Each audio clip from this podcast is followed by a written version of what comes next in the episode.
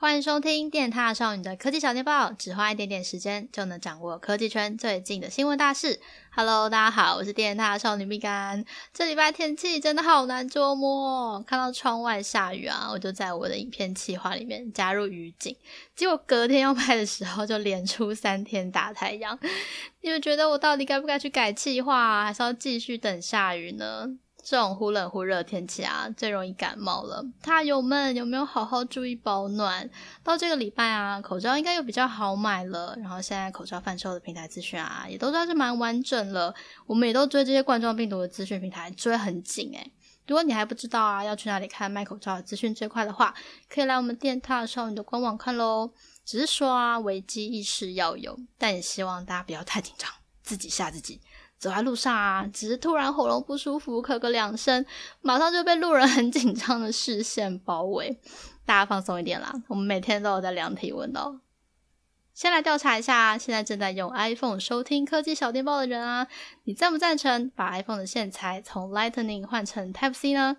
因为这两年啊，Android 手机的接口已经渐渐从有古早味的 Micro USB 改成 Type C，这个改变我觉得超棒的。因为 Type C 的优点就是频宽大嘛，还有你插头就不用在那边换方向。现在买什么东西都会特别注意一下是不是 Type C 孔的。嗯，我只想要买 Type C 的东西。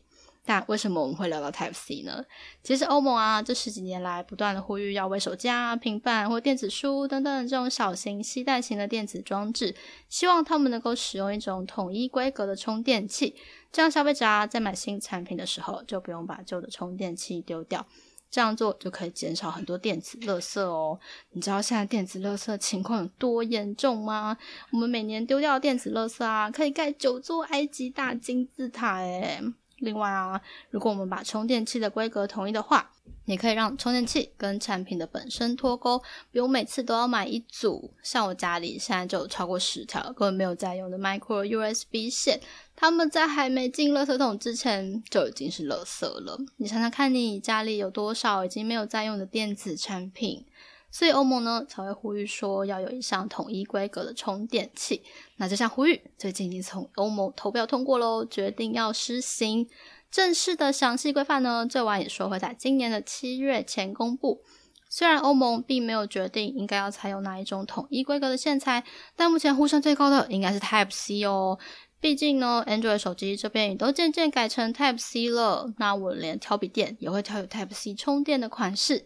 这样我一条线走天下，我最常用的线就是 C 转 C 啦，两边都是 Type C 接头的款式。诶，但是诶，有趣的事情来喽，苹果呢针对欧盟这项统一规格的呼吁有抗议过，说统一规格啊会阻碍创新的发展。我想苹果心里的声音应该是说，这样怎么可以？那我现在都赚不到钱了，怎么跟股东交代？诶，其实这个争议啊，其实已经很多年了，每年都会有 iPhone 是不是真的要从 Lightning 换成 Type C 的传言。为什么这个传言这么经典不败？因为呢，大概除了苹果之外，大家都觉得这是应该要做的事情吧。在今年呢，等到七月欧盟的规定出来，我想 Lightning 换成 Type C 这件事情应该会更有机会发生。毕竟今年呢，第四季要发售的 iPhone 十二，如果想要卖到欧盟的国家，应该是会想个办法来符合充电器材的规范吧。你们觉得 iPhone 十二真的会换掉充电孔吗？接下来呢，这礼拜要关注的就是三星 S 二十系列发表会。诶，今年的举办地点在美国旧金山，哈，我也好想去旧金山玩哦，去看金门大桥啊，还有那个玩来玩去超美的九曲花街。啊，我们知道 S 二十已经确定是三只手机嘛，S 二十、S 二十 Plus 跟 S 二十 Ultra。但我自己最感兴趣的啊，是另一只传闻中的折叠机 Galaxy Z Flip。有了上一支 Galaxy Fold 的经验，想必 Galaxy Z Flip 上下折叠稳定性跟使用体验都会更好吧？